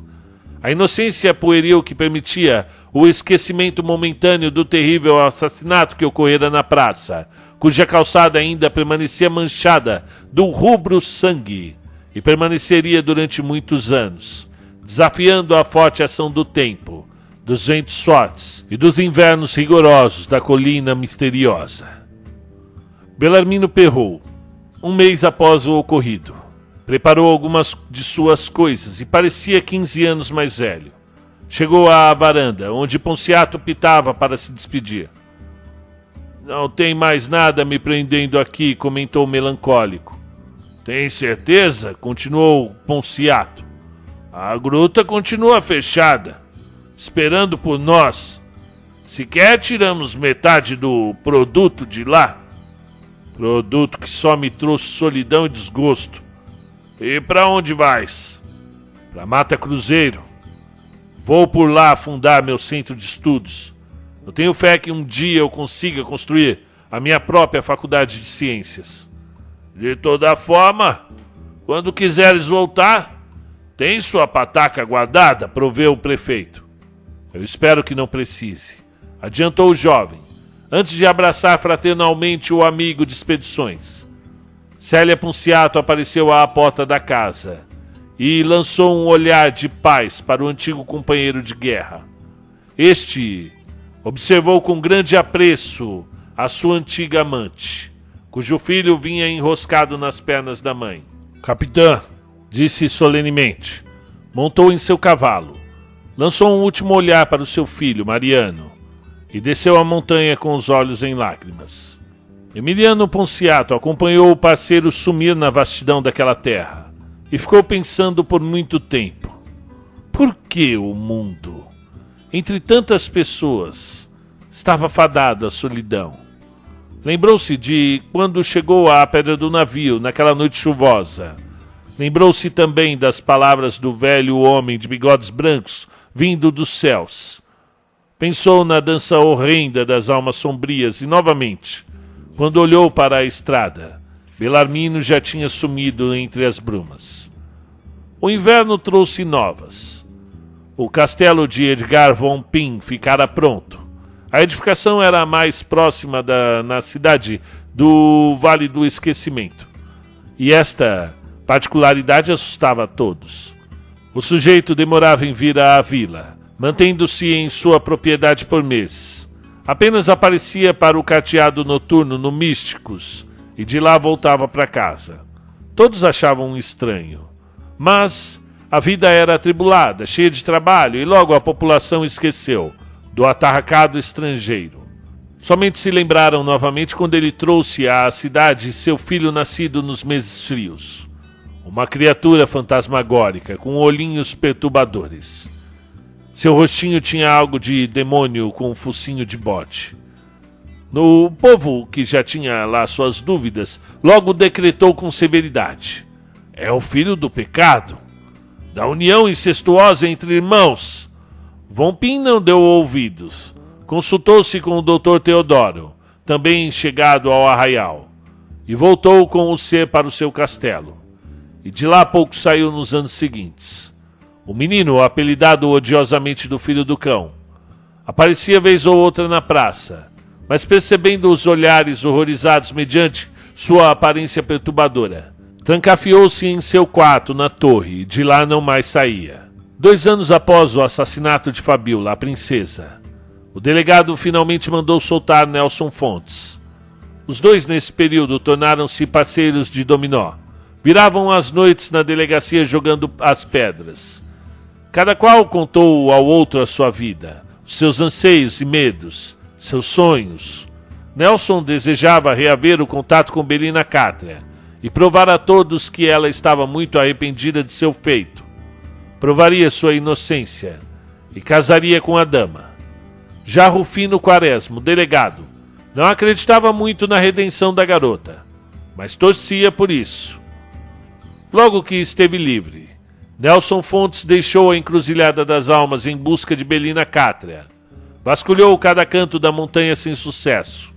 A moça escafedeira-se. Quando estava a ponto de desistir, o homem de barbas longas apareceu para ele. Era Pedro Paulo Cátria. Seu aspecto era deveras assustador, sobretudo o seu olhar duro como a rocha da montanha. Vestia-se de andrajos, trapos. Seus movimentos, porém, eram rápidos, fazendo o visitante girar seu pescoço diversas vezes ao longo da conversa. O homem parecia estar em todos os lugares e ao mesmo tempo em lugar nenhum. Você é o homem da meia-noite, presumiu Nelson. Alcunhas nada dizem, trovejou o ser. Eu procuro Belina. Sou um amigo. Eu sei. Que queres com ela? Eu a amo, afirmou vigorosamente. Venha comigo. Andaram por alguns minutos. Nelson Fontes sentia um vapor vindo das flores no caminho e logo estava ébrio. O homem da meia-noite usou a natureza para deixá-lo em um estado de levitação. Borboletas passavam por ele em uma velocidade incrivelmente baixa, e mesmo assim o visitante não conseguia pegá-las. Foi conduzido até uma pequena montanha, onde finalmente foi recobrando os sentidos. Quando abriu os olhos, estava diante de Belina. Tu és um tolo! Deixaste-me viver para sofrer? Odeio-te por isso, bradou. Somente uma completa imbecil para desejar assim a morte. Que pensas que é a vida, mulher? Algo que podemos simplesmente negar ao acaso? Que pensas o senhor que é dando-me sermão? És um pé rapado de missa pobre? Um soldado de meia pataca que fede a latrina? O soldado a quem a senhora deve a vida. Preferiria ficar pendurada naquela árvore maldita até apodrecer e entregue aos urubus. Morrendo daquele jeito de que tua vida teria valido. Só de ver a cara de Belarmino Perrou ao presenciar sua noiva a tombar no chão, já teria valido a pena esperar por tanto tempo para me vingar. E o que a vingança te trouxe de bom? Valeu a pena trazer tanto sofrimento? Pense na tua família. Pense na família da menina. A tua irmã sente sua falta. Qual o quê? Sequer Maria Raquel sabe de minha existência. Vive num mundo próprio. Engana-te. A garota vive a te chamar. Devolveu Nelson a contemplar o horizonte. Pois eu duvido. Teu pai mesmo definha-se numa tristeza sem fim Aquele lobo só vê lucro de seu armazém. E que importa tudo isso? O que o senhor deseja seguindo-me? Deixe-me morrer em paz. Que esperas ganhar com isso? Bem, eu confesso que tenho amor pela senhora como nunca tive por ninguém. Somente subi a montanha para deixar a senhora a par disso. Amo-te. Desejo-te. Se disseres que me rejeita, Deixarei encruzilhada, para não mais voltar. Belina riu-se muito da declaração feita pelo ex-soldado. Um reles condenado. Tinha muita coragem de propor algo a uma dama da mais alta classe. Todavia, algo naquele grosseiro soldado a cativara desde o momento em que o viu dentro daquela cela que dava vistas ao cemitério. E Nelson sabia disso. O homem da meia-noite já havia sumido entre as pedras e os dois permaneciam sozinhos sobre o arrebol avermelhado. Distribuíram olhares que logo se tornaram urgências. E com mais de 30 anos, Belina Cátria finalmente conheceu as veredas do amor físico. E a partir daquela noite, somente teria olhos e desejos e vontades para Nelson Fontes. Talvez. O ex-soldado desceu a montanha no dia seguinte, junto com Belina, e foi imediatamente presa. Nelson emprestou montaria de Ponciato e rumou para a capital sem saber que sua inspiração amorosa já tinha um filho guardado no ventre. Por lá, conseguiu a autorização do imperador para cursar faculdade com a intenção de se tornar doutor em leis. Voltara à terra, defender sua nobre paixão e casar com ela. Felizardo Cátria nasceu magro e doente. O delegado Rufino Quaresma autorizou que a mãe fosse ter o bebê em casa, sob o juramento de Valentim Cátria de que ela não fugisse. O bebê foi ganhando peso aos poucos, mas vivia trancado no quarto. Pois Cipriano, seu tio, passara a dizer que tacaria fogo no menino. Valentim tentava educar seu caçula sem sucesso. A casa vivia uma rotina pandemônica, com Maria Raquel flutuando pelo quintal, Belina distribuir socos e pontapés no irmão e o bebê a chorar. Precisava casar novamente. Já passara dos 60, vivia cansado, sem ânimo, sem vontades. Fracassara em se tornar um visconde. Não obtivera a nobreza tão sonhada, já que dinheiro não lhe faltara depois do casamento com a viúva negra que fizera da vida? Que aproveitara? Amou? Nem disso tinha certeza. Por esses tempos começou a lembrar das salas de Maurina, sua primeira esposa, quando lhe implorava para saírem de encruzilhada das almas. Começou a acender velas para a mãe de seus primeiros filhos. Passara muito tempo debaixo da mangueira no quintal. Até os escravos tinham pena dele. Quando Felizardo Cátia completou um ano, o delegado Rufino mandou Belina voltar para o cárcere. E, sob as constantes ameaças de Cipriano ao menino, Valentim ordenou que o garoto, Peste, Cipriano, fosse ao colégio interno. Este, com ódio no olhar, disparou antes de entrar na carruagem. Eu mato o senhor. Perdia mais um filho, o homem rico. Chorou ao ver o carro sendo puxado por dois cavalos, virar a estradinha rumo a Pouso Azul, onde o garoto Cipriano aprenderia a ler, escrever e ser temente a Deus. De volta à mangueira do quintal.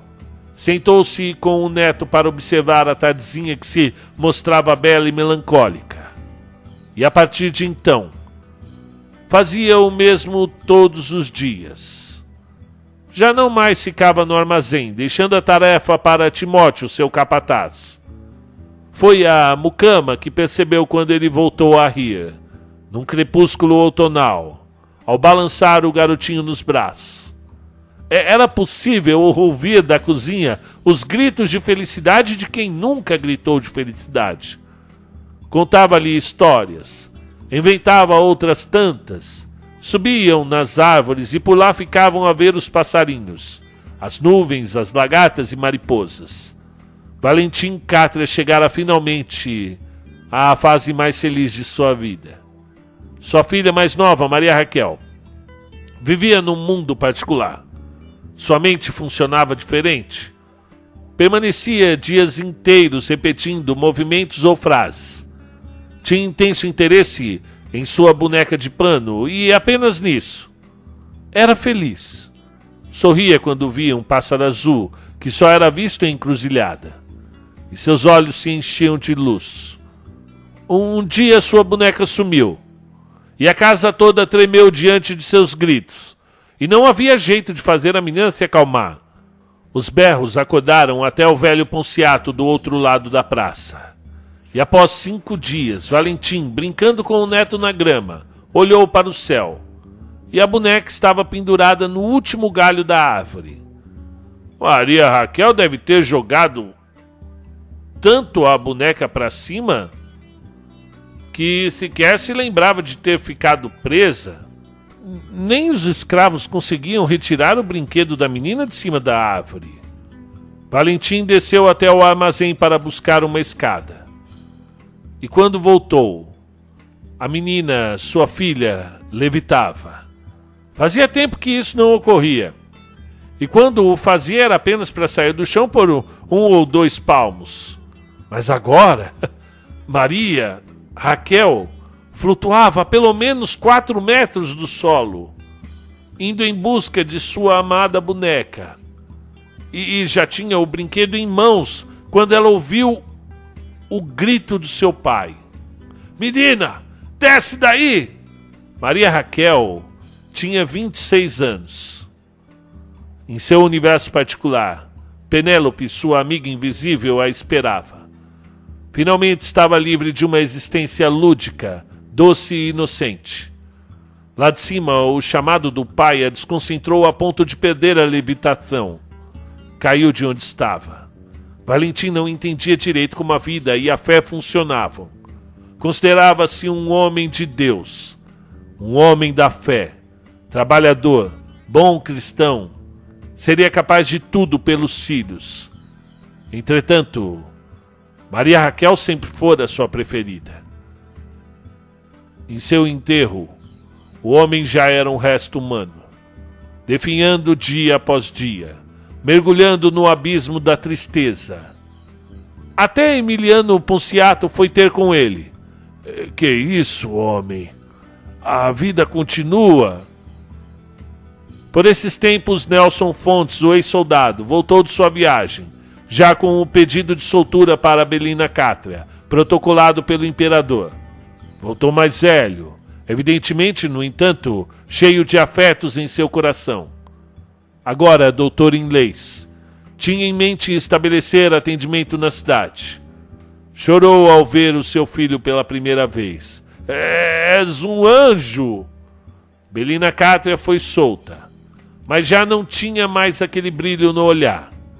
Ainda assim, casaram-se no mesmo mês, com missa celebrada em Cruz Verde, já que Encruzilhada das Almas não mais dispunha de padre desde a morte de Firmino. Valentim Catra não foi ao casório, pregado à cama por seis meses. Nem ao neto conseguia dar afeto. Esperava a morte apenas. E por esses tempos resolveu visitar Terezo, o monumental cavaleiro de Tumã. Trabalhava incansavelmente, levantando casas de pedra, fazendo telhados, construindo a encruzilhada das almas. O que a princípio era apenas uma ladeira, tornara-se um pequeno e humilde bairro, povoado de pessoas que queriam apenas passar suas vidas em um lugar calmo e triste. Valentim Cátria chegou se apoiando na bengala que passara a usar. Olhou por muito tempo o negro debaixo do sol, a quebrar pedras para a construção. Terezo, após ver que estava sendo observado, descansou a picareta de lado e esboçou uma reação. Senhor? Valentim não encontrava palavras diante do homem. Tentou gesticular, mas não saía. Entretanto, o bom Terezo entendeu tudo e respondeu: Carece de se desculpar, não, senhorzinho. Fica na paz. Vai em paz. E finalmente Cátria chorou. Cinco dias após o encontro, Valentim partiu durante uma noite sem vento nem frio. Em volta de sua una, Belina, Nelson com o felizado ao colo e Cipriano, que fora avisado às pressas no colégio interno. Quando se viu sozinho com o corpo do pai, cuspiu-lhe a face e sorriu. Não consegui lhe pagar o que eu devia. Mas não cuide de se preocupar, não, velho peste. Desconto tudo no bastardinho do seu neto. Foram decretados cinco dias de luta oficial pela morte do mercador. Emiliano Ponciato emitiu uma nota oficial onde afirmou ser Valentim Cátria, um pai amoroso, um nobre cidadão e um dos grandes responsáveis pelo progresso de Encruzilhada das Almas. O filho de Socorro, a Santa, não parecia ter lado bom mandou comprar o caixão mais barato para o pai, que morrera como um dos homens mais ricos das Minas Gerais. Célia Ponciato, a capitã e prefeita, ao ver o caixão chegando à residência dos Cátria, não admitiu que o ilustre morador fosse enterrado num caixote de feira. Mandou às pressas trazer de Bela Vista dos Pinhais uma una das mais nobres. Cipriano não mais voltou ao colégio ordenou um açoite aos escravos para marcar a autoridade e tomou finalmente as rédeas dos negócios da família. Emiliano Ponciato há tempos não deixava mais o gabinete da prefeitura. Sua casa tornou-se um deserto depois que os feitores foram embora após perderem sua filha amada. Não conseguimos mais viver aqui e ver a assassina de nossa menina livre, casada e feliz, confessou José Ribamar para não cometermos um crime, eu prefiro que a minha mulher ir embora, senhorzinho. O patrão entendia, evidentemente. Não contratou outros caseiros. Mantinha apenas os empregados da fazenda, administrando seu gado, sua plantação, tornando-o cada vez mais rico. Embora pouco pensasse nisso. Ainda nessa época começou a temer Gerôncio, um sujeito cavalar que chegara tantos anos antes e morrera diante de suas mãos, quando estava prestes a violar a menina Célia. Agora, o homem andava frequentando seus pensamentos, pedindo revanche, desejoso de vingança. Chegou a visitar o seu túmulo propondo trégua, mas o homem continuava vindo o perturbar. Que merda que tu queres? gritou na cozinha certa noite. Meu ouro, seu ladrão! Roubaste meu ouro! É ouro que tu desejas? No outro dia, desenterrou a ossada do vilão e empreendeu viagem pelas montanhas até chegar à Caverna Dourada. Lá deixou o velho Gerôncio, em meio às toneladas de ouro. Fechou novamente a caverna com explosivos. Não mais voltaria à arcada aurífera, sua companheira de tantos anos, que o tornara rico e poderoso. Que felicidade o trouxera! somente a ausência de sua esposa e filhos, uma guerra que o tirara da montanha por anos, amargura, solidão. Estava velho, cansado, mal das vistas. Desejava morrer sozinho na montanha. Não vivera seu grande amor, usurpado pelo arauto do mal, que lhe enganou na peleja maldita. Emiliano desceu a montanha, encheu os alforjes e decidiu empenhar a viagem nova ao atravessar o Vale do Esquecimento. O encarou de maneira sucinta e definitiva, despedindo-se. O vale estava cansado como ele. Tinha o ar pesado, melancólico, desinteressado. Deixou o general passar sem mais aqueles truques de outrora. Já em Cruzerde, Emiliano Ponciato assustou-se. Era outra cidade, onde havia a mercearia de seu Henrico onde ele comprava livros para a menina, a menina Célia. Agora era um consultório, um consultório médico. No antigo tabelião, agora funcionava um salão de barbeiro. Tudo muda, pensou. Tudo passa. Mas tem coisas que não passam, pensou em Mariana, no último encontro naquela noite chuvosa há tantos anos. Gastaram uma pequena fortuna em busca de notícias dela. Não havia paradeiro conhecido da Bela. Sumira. Apiou na praça principal. Entrou num armarinho antigo, a propósito de encontrar presentes para os filhos. Vira um cavalinho de madeira na vitrine. Nunca estivera naquele lugar. Instrumentos musicais, bibelôs, peças de porcelana, vestidos velhos e quadros. Muitos quadros. Já havia escolhido os presentes para os meninos e vinha saindo do estabelecimento quando algo o chamou. Não humano, nem mecânico. Apenas uma forte impressão o fez voltar. E caminhando como que flutuasse, seguiu por um corredor escuro até uma sala colonial, decorada aos moldes clássicos.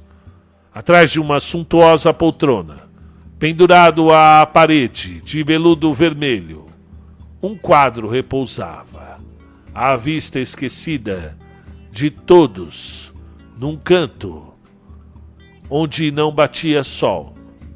O velho Ponciato tremia suas mãos ao constatar que o busto representado no quadro sombrio era de Mariana Rezende, o seu grande e antigo amor, a sua estrada nunca esquecida, a sua flor do campo. Lembrou-se imediatamente daquela tarde ocorrida décadas antes, quando recebera sua visita no celeiro antes do duelo com o arauto. Lembrou-se do beijo doce e inesquecível dela, de seus lábios incríveis, e por momento sentiu-se jovem novamente. Desejou ter ganho a aposta do mensageiro do mal. Agora ali, diante de um quadro seu, uma imagem que ele não via há anos, chorou novamente eu quero levar esse quadro, dirigiu-se ao mercador. Desejas levar sem saber o preço da peça? Não importa o preço. Desejo saber de onde vem esse quadro. É, veja. Essa peça está naquela sala há alguns anos. Uns cinco, acredito. Fora pintado em Bela Vista dos Pinhais por um artista antigo barroco, Jamoto. Disse ter visto essa menina nessa mesma época vagar pela rua, pedindo esmolas. Pediu para representá-la. Foi o que foi o que ele me disse ao vender a peça, que era a menina mais bela já encontrada durante toda a sua vida. Eu conheci essa moça, completou Emiliano confuso. Mas não pode ser a mesma garota que ele pintou, porque ela já deveria ser uma senhora há cinco anos. Pois foi o que o pintor disse, conferiu o vendedor. Era moça nova. Vai querer o quadro? Emiliano Ponciato mandou construir um verdadeiro oratório para instalar o quadro de Mariana em sua casa. Nas primeiras semanas, passou horas, todos os dias, a olhar para a pintura como olhava antigamente para o pôr do sol. E este foi o seu consolo diante de uma vida de solidão e amarguras. Encruzilhada das Almas já não mais parecia aquela aldeia de noites inocentes, quando se reuniam Emiliano, Guaraci e Célia contando histórias tumanistas em volta da fogueira. Ao olhar pela varanda, Emiliano via uma cidade nova, cheia de jovens que ele sequer conhecia. Novos comércios, ruas pavimentadas, casas novas, prosperidade que surpreendeu Emiliano Ponciato. Mas a encruzilhada das almas ainda manteria seus segredos, como o das almas sombrias. Foi com muita tristeza que Belina, certo final de tarde, constatou a volta das seis sombras. E mais triste ficou a reconhecer a última alma. Vinham dançando na eternidade. Maurina, sua mãe. Dona Juliana, a italiana. Socorro, a santa. Carmen, a suicida apaixonada. Dona Gertrude, a viúva negra. E agora, em meio às cinco mulheres, Valentim Cátria bailando tristemente na eternidade. Certa noite, as cinco esposas de Valentim o cercaram, em plena praça, sob os olhares surpresos de Belina. Envolto num abraço coletivo, o pai da família Cátria penetrou em um umbral, aberto embaixo da velha jabuticabeira. Belina chorou ao ver seus pais sumindo dentro da passagem aberta. Logo se fechou e não mais foram vistas as almas sombrias em cima das montanhas. No alto da pedra do navio, Belina ainda viu seu irmão Pedro Paulo, ereto, observando hermeticamente a cena. Os Cátria ainda ocupariam por muitas décadas o papel de destaque na cidade. Cipriano Cátria, filho de Socorro, a Santa, seria o primeiro da família a empenhar o cargo de prefeito da cidade. Anos depois, Felisberto, filho de Belina, também o faria.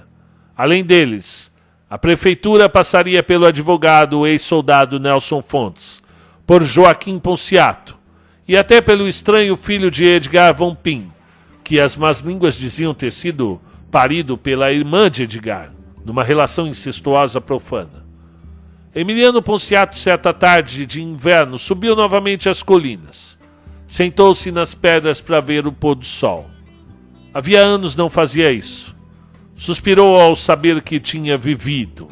Amou, foi amado, lutou, chorou, teve filhos. Que mais se quer da vida? Quanto ao arauto, nem sempre nos damos conta de que as coisas acontecem em seu momento certo. Cada dilema, cada duelo tem um momento exato para acontecer. Emiliano esperou sua vida toda por uma revanche, mas o destino tinha outros planos para ele. Às vezes, a vida nos desenha paisagens diferentes das quais sonhamos de início. É preciso entender o que a vida nos desenha, pensou cabisbaixo. Se ele tivesse ficado com Mariana, o sim não existe, por fim concluiu. A velhice o presenteara com um lúcido conforto, e ele se sentia em paz por isso. Emiliano Ponciato morreu numa noite fria de julho, aos 66 anos, antes de fechar os olhos, ainda murmurou para Joaquim, seu filho, que vinha aos pés da cama em vigília: Nunca retire o oratório com o quadro de Mariana. É tudo que eu peço. Emiliano não teve sua revanche com o arauto de Meia e morreu sem saber o destino de Mariana. Mas a peleja ainda levaria mais de um século para ser resolvida. Deixou a viúva Célia Ponciato, uma jovem senhora, ainda muito bonita, detentora dos poderes incumbidos aos cavaleiros de Tumã. Joaquim e Mariano Ponciato já eram homens e, conforme a vontade da mãe, não tinham o conhecimento sobre a caverna dourada. Para que tanto ouro? Somente trouxe a solidão aos nossos. Eles saberiam encontrar seus caminhos sem precisar novamente escavar. Quanto ao ouro que jazia debaixo do solar Ponciato, soube a matrona administrar tamanha riqueza que serviria de apoio aos meninos na faculdade e na vida. Por essas épocas, um homem de cabelos longos e dourados bateu à sua porta. Era Belarmino Perrou. Capitã, garoto, não sou mais garoto há pelo menos uns 30 anos, disse cordialmente. Nem eu sou mais capitã. Sentiu falta da montanha? Devera, senhora. Encruzilhada chama a gente de volta. Eu entendo. Desejas passar muito tempo conosco? O bastante, capitã. Ainda tenho propriedades aqui na cidade, como sabe. Ando aguardando a autorização do imperador para fundar minha faculdade em Mata Cruzeiro. Por ora, vou dividir o meu tempo nas duas cidades. Vai gostar das novidades. O novo pároco é afeito às festividades santas. Já programou até algumas para a nova estação, adiantou a matrona. Não terás dificuldades em encontrar entre as moças um novo amor. É, Desculpe-me, senhora. Mas, ultimamente não me apetece as jovens. Existe um conterrâneo meu, infelizmente morreu nesse ano, de nome Balzac. Explica em um magnífico livro que a mulher com mais idade, quando amadurece seu emocional, consegue viver com plenitude os doces caminhos do amor. Eu não tinha conhecimento da afeição de Vossa Senhoria pela literatura Pensei que apenas lia os artigos científicos. Bem, a literatura é um bom instrumento para quem quer esquecer um grande amor. E conseguiste esquecê-lo? E quem consegue?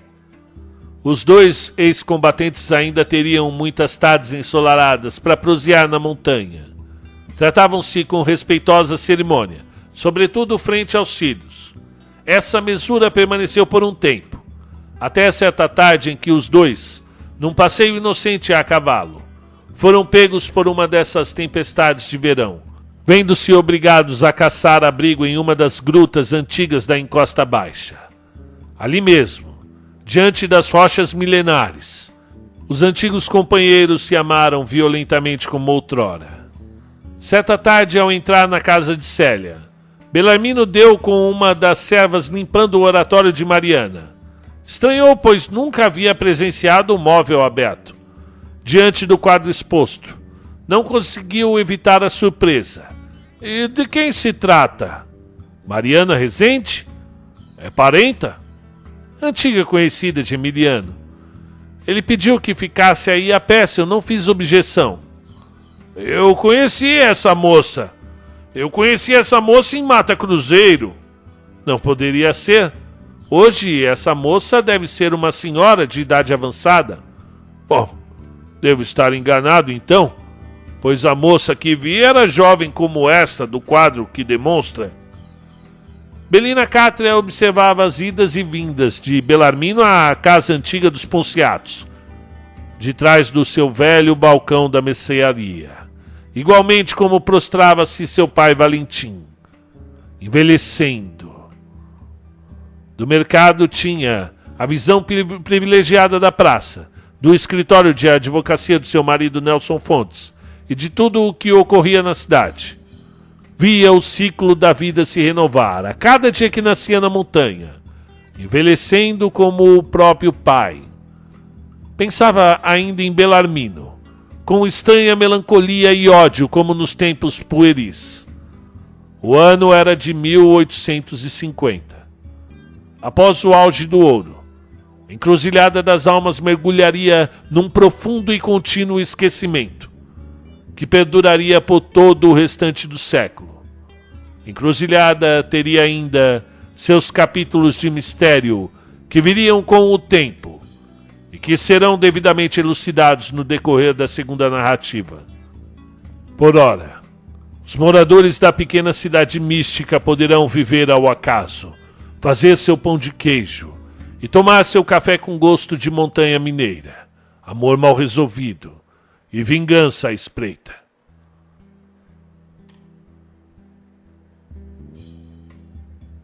Fim do romance.